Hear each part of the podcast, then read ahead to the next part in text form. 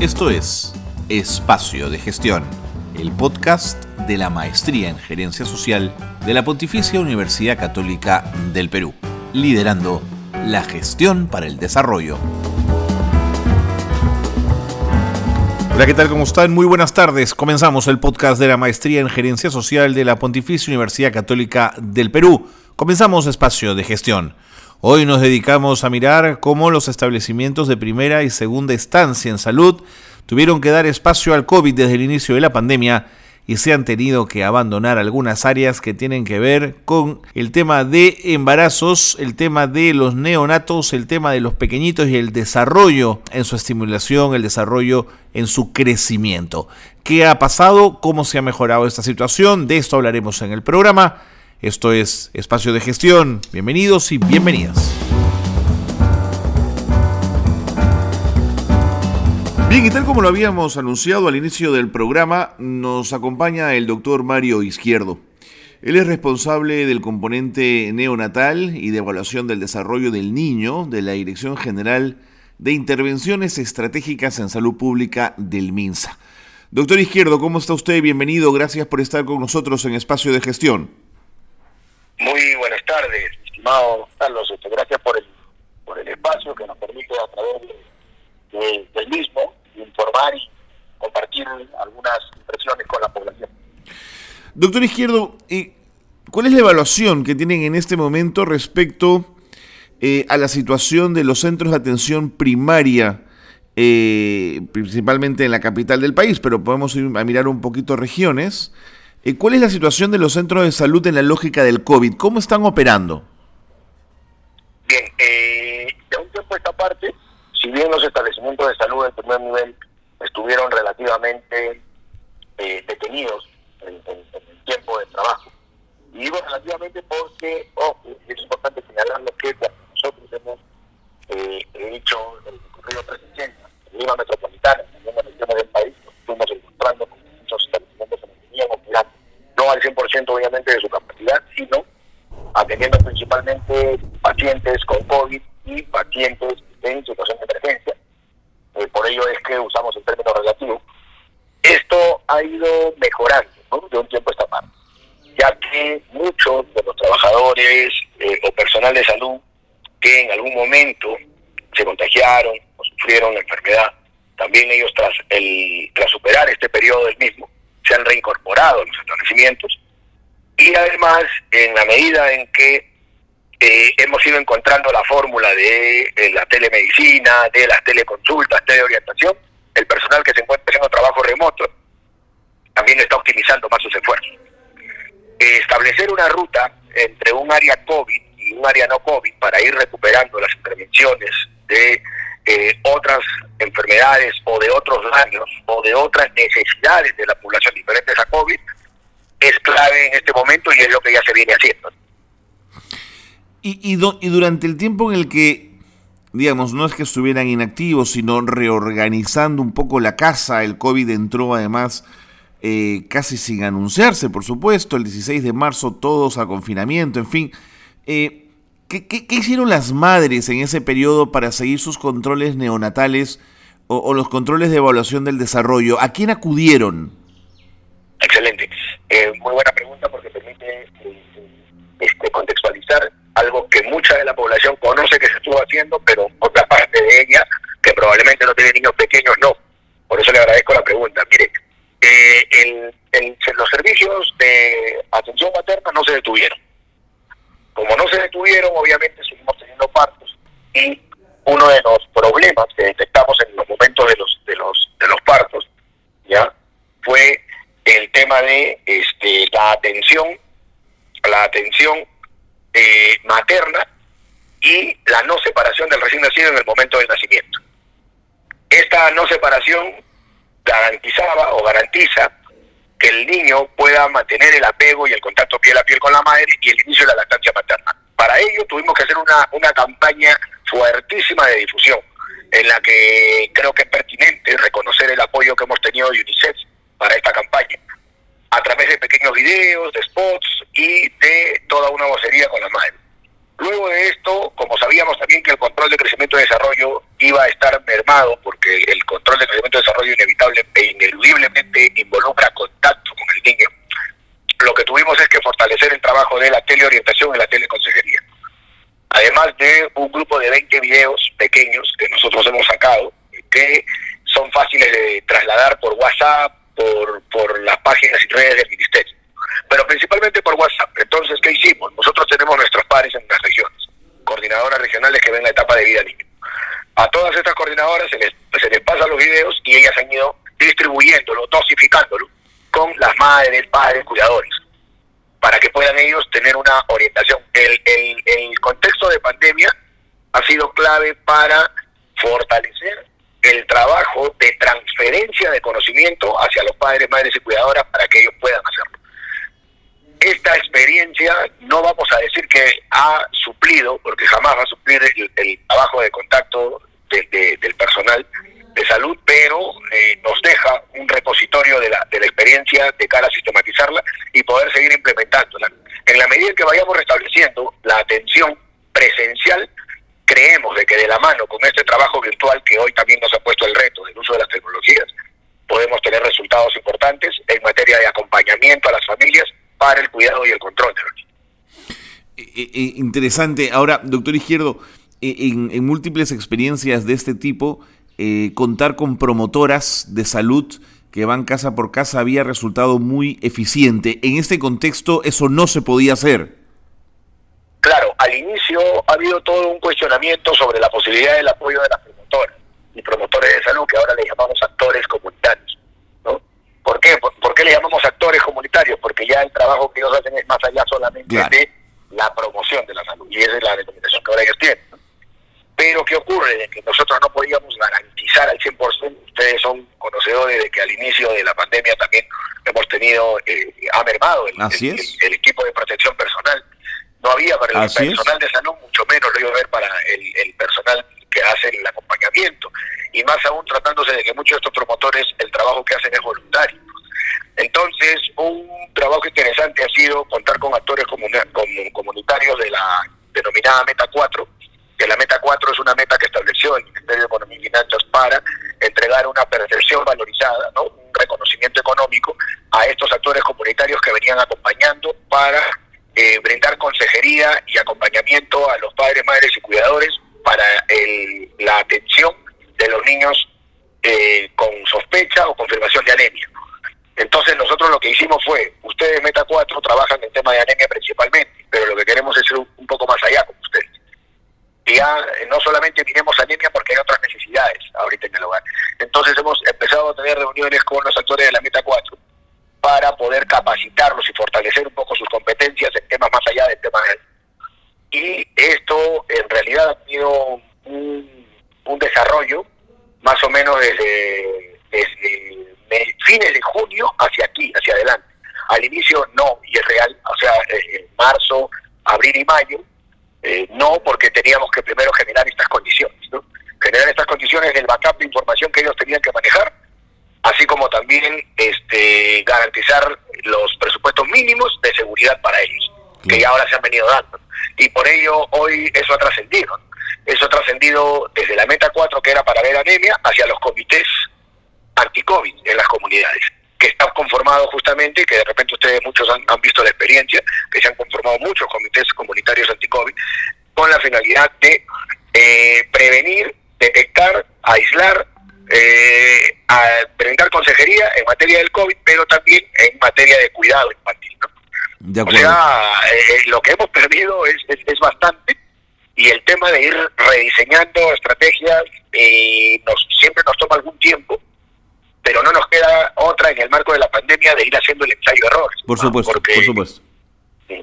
Ahora, eh, doctor Izquierdo, eh, usted hablaba del apoyo de UNICEF, sin duda central, como lo es también en cierta medida la cooperación internacional, los aportes del Banco Interamericano de Desarrollo, en fin. Sin embargo, ellos, para apoyar proyectos y acompañar al Estado peruano, necesitan indicadores. Los indicadores en salud, en su área, ¿cuáles diría usted que se han fortalecido y cuáles van a parecer un poquito más débiles? Ya, un, indicador un indicador importante que hemos tratado trabajo con, con, UNICEF es eh, la lactancia materna en la primera hora. Fundamental. es claro que el tema de la lactancia materna en la primera hora tiene un efecto importantísimo. Así es. De cara a la lucha contra la anemia, que todavía no ha dejado de ser una prioridad nacional.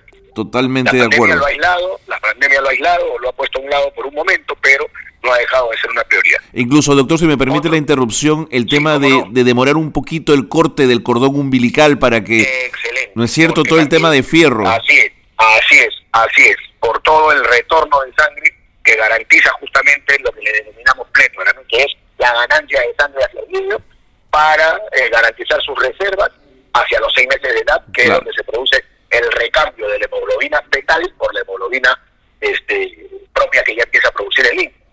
Esta práctica, por ejemplo, la hemos buscado que fortalecer también en el marco de la resolución ministerial 245 que sacamos, que aprobó la Directiva Sanitaria 097 para la prevención y atención este, de la gestante y recién nacido con riesgo o confirmados de COVID-19. Entonces, en el marco de la implementación de esta directiva, UNICEF es clave. ¿Para qué? Para nosotros garantizar el fortalecimiento de tres prácticas protectoras que estaban con riesgo. Corte tardío del cordón umbilical, lactancia en la primera hora y apego. Claro. Teniendo en cuenta que como consecuencia de los casos de gestantes sospechosas o confirmadas de COVID, o como consecuencia del hecho de apurar el manejo de la gestante o puérpera ya después del nacimiento, era sacar a la, a la, a la guiada madre-niño en el servicio, ¿no? ¿Por qué? Porque como es un hospital... Lógico, lógico. ¿No? podemos exponer.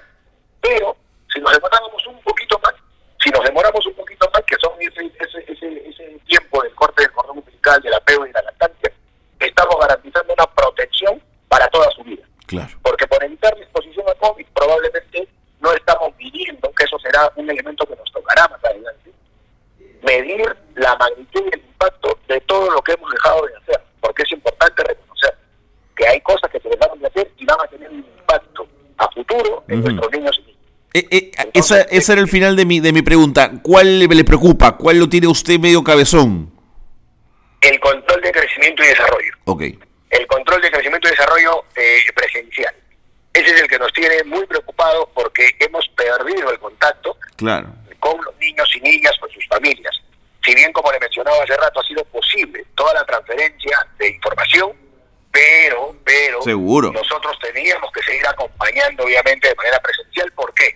Porque cambiar hábitos y consolidar aprendizajes en los padres, madres y cuidadores no es una tarea fácil ni es una tarea que muchas veces se logra en un año. ¿no?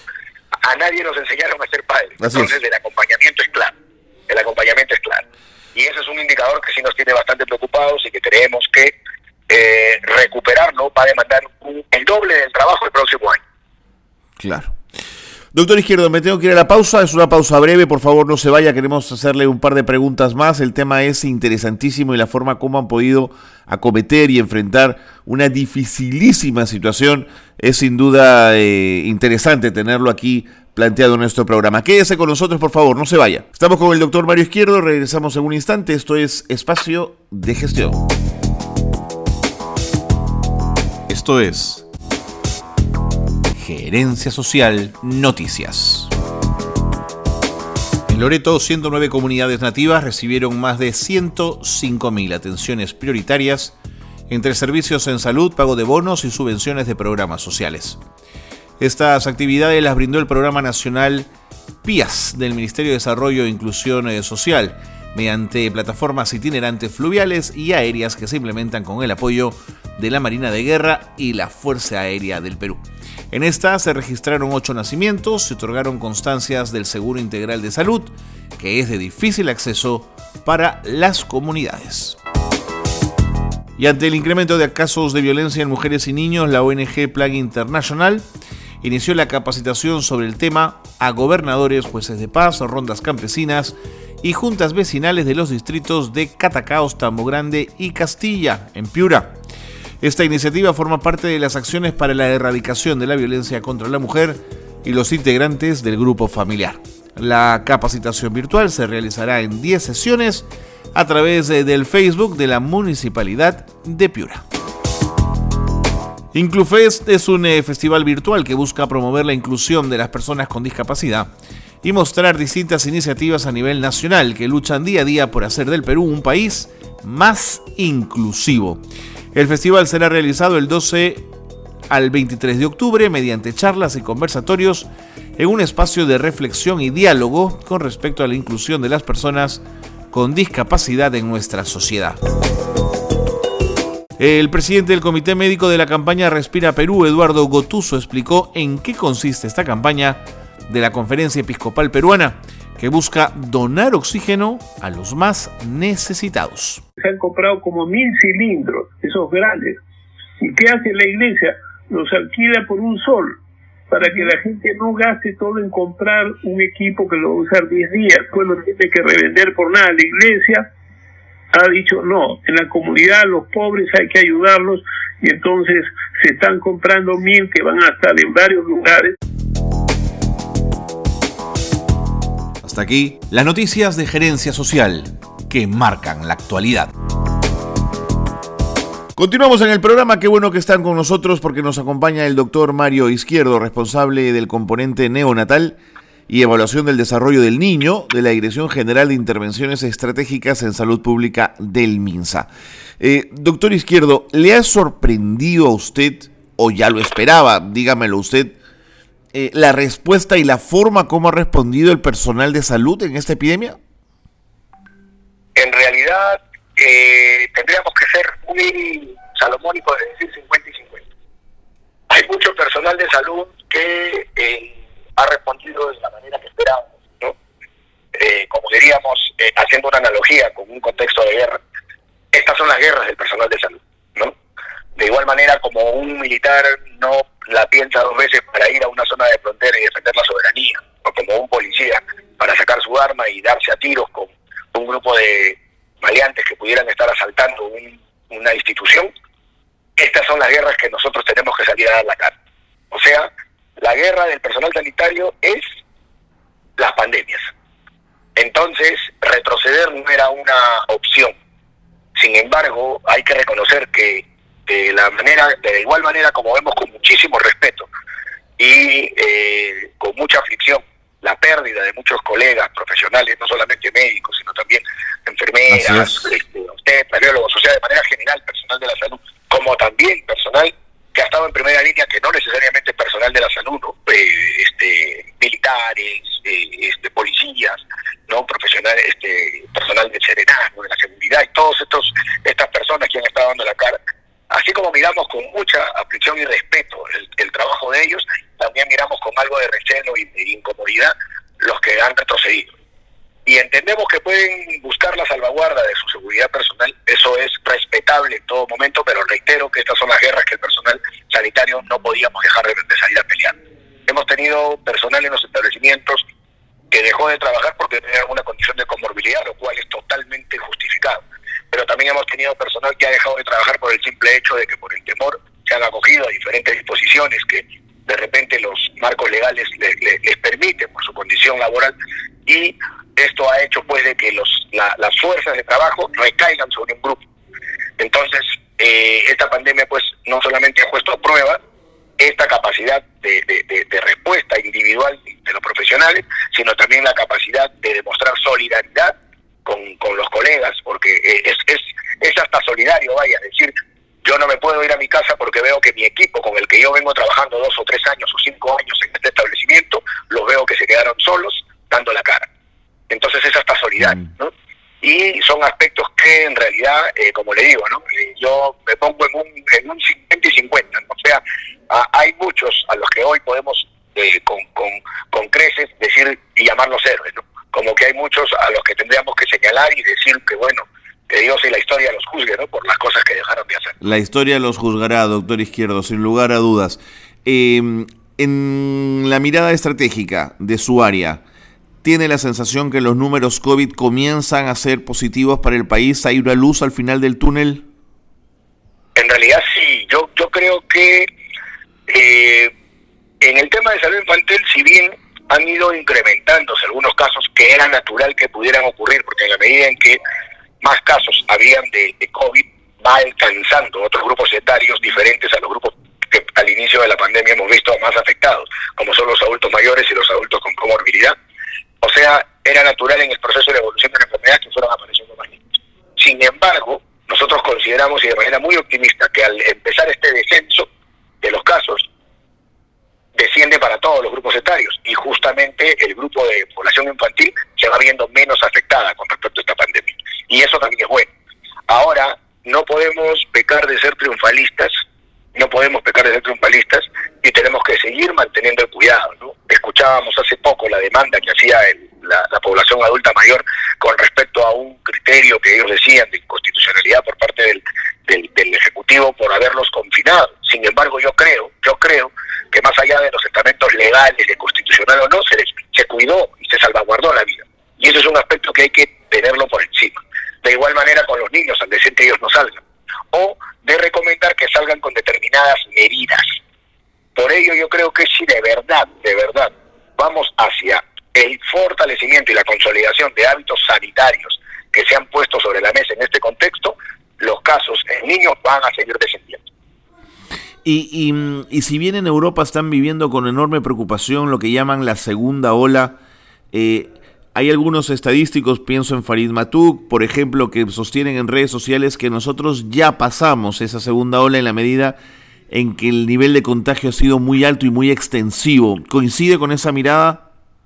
En realidad, yo, yo creo que no debemos de bajar la guardia de todas maneras. Okay. Porque siempre el análisis de datos es eh, según de donde, a pesar de que los datos buscan que poner ciencia sobre la mesa, pero es según desde la percepción de, de, cada profesional también, lo cual es respetable.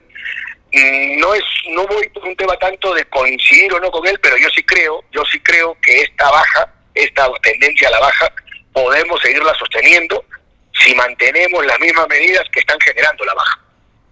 Eh, recordemos que todavía hay un porcentaje importante de, población que no se ha infectado. Así es. Y ese porcentaje importante ya empieza a movilizarse nuevamente, o a movilizarse un poco más. Si, ese, si este, esta cantidad de población que, que no está infectada mantiene las medidas de cuidado como lo ha venido haciendo hace un mes o dos meses atrás, yo creo que los resultados van a seguir siendo positivos, o sea, van a seguir siendo buenos, mejor dicho, porque ahora hablar de positivo es hablar de que estamos con la enfermedad, entonces no, no, no vayamos por ese lado. y déjeme señalarle, déjeme señalarle una, una situación muy puntual en el caso de la mortalidad, por ejemplo, eh, neonatal, de los recién nacidos.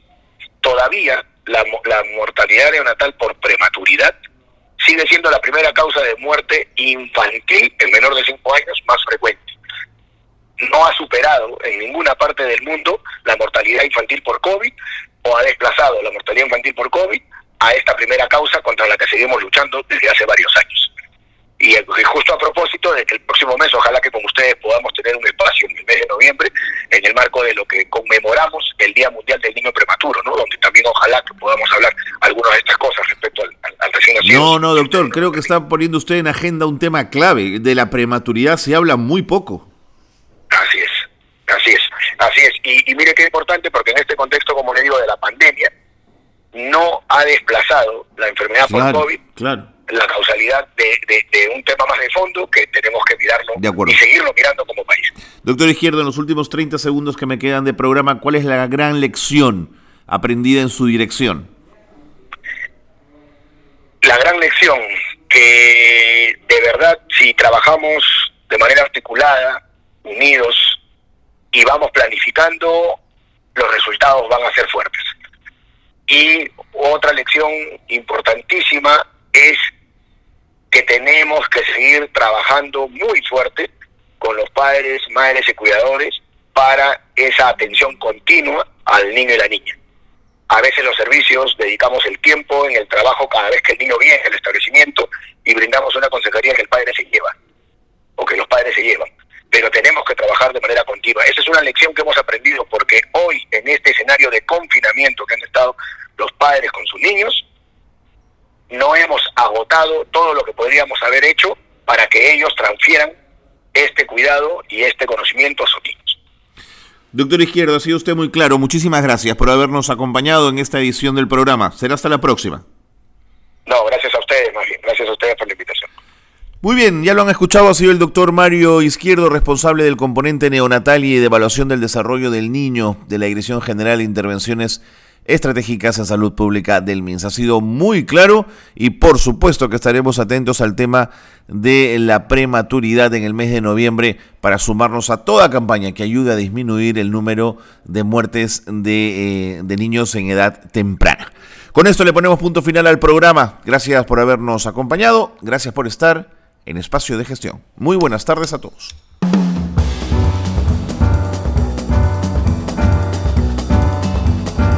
Hasta aquí una nueva edición de Espacio de Gestión, la gerencia social liderando la gestión para el desarrollo.